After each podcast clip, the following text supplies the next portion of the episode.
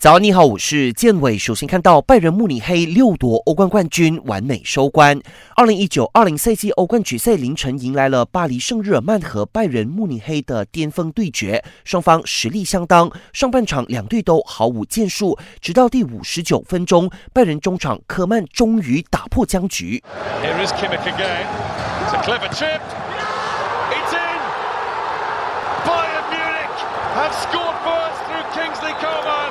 就是凭借这个进球，拜仁慕尼黑一比零战胜巴黎圣日耳曼，以全胜战绩夺得队史第六座欧冠冠军，也成为本赛季收获德甲、德国杯和欧冠联赛的三冠王。本场比赛后打进全场唯一进球，今年才二十四岁的科曼风头一时无两，欧足联更将全场最佳球员的奖项颁给了他。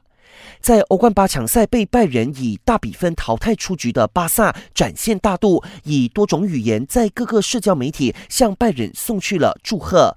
最近的巴萨迎来了坏消息，他们的新援皮亚尼奇证实感染了新冠肺炎，正在接受为期十五天的隔离。